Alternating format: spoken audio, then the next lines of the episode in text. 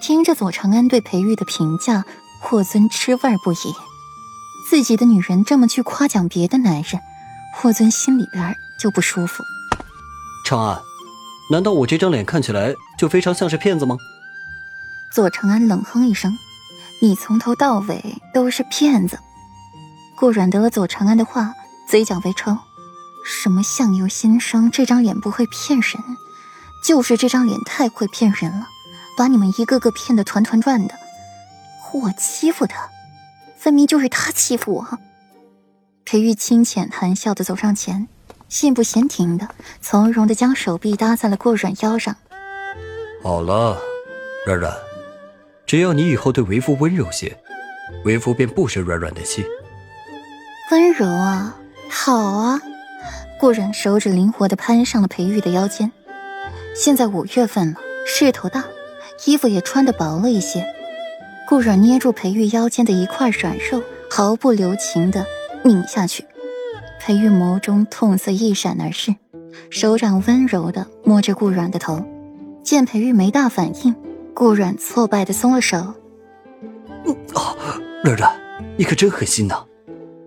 裴玉低低地呼出了一口气，腰间传来火辣辣的疼。让你胡说八道！这场雨如今是不罢休了，连着下了一上午也不见停。午膳过后，顾阮和左长安下棋聊着天，聊着聊着便聊到了欧阳锦溪身上。欧阳锦溪，左长安惊疑道：“对，你认识啊？”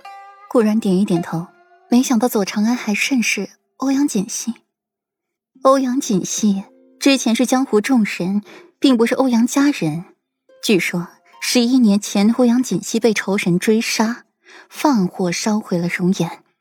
可是我这两次见着他，还是完好无损的一张脸，脸被大火烧伤，恢复的毫无痕迹。左长安惊叹一声：“这不是和七雪婉一样吗？还是被毁容，治好之后脸上毫无痕迹，还比之前更加漂亮了。你怎么知道的？”你见过他？顾然精神集中起来。欧阳锦溪的脸被毁了，在明州，十一年前我见过他，被人追杀，身上插满了羽箭，像个活刺猬，奄奄一息的。不过我记得他那时候好像不姓欧阳。至于他是怎么变成欧阳家的人，我就不清楚了。十一年前，左长安从明州一行回来。平城发生巨变，顾阮沉默下来。这些都是他不知道的。被敌神追杀，顾阮想起了去年在护国寺，裴玉和自己说了他和长孙远之间的谈话内容。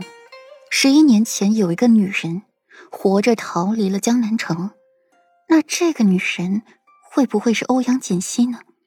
正因为她的逃离，才让长孙远下了杀手追杀她。顾软的指腹摩擦着杯沿，心底细细的盘算起来。另外一边，裴玉和霍尊在外面欣赏雨帘，听着淅淅沥沥的雨声，雨水落在了屋檐上，溅起水花，形成一层薄薄的薄雾，笼罩着整个锦绣华庭。华庭之外，烟火阑珊；华庭之中，隔世仙境，形成两个极端。隐约间听到外面的哭声。听侍女说，是在为那欧阳小公子哭灵。裴玉笑了一笑，欧阳靖还真是把那老来子看作了心头宝，还要和府人给一个小儿哭灵。不闻哭声者，杖子四十，全部发卖了出去。想到此处，裴玉默默微寒，引着浅浅的阴霾。这欧阳靖，这是把自己当成了皇帝不成？这般骄横跋扈。霍尊脸色也是不好看，嘲讽一句：“山高皇帝远，强龙不压地头蛇。如今本殿下才是切身知道这两句话是什么意思。不然这欧阳家怎么会是土皇帝呢？”裴玉语气极度轻蔑。哎，阿月，昨晚你和顾阮……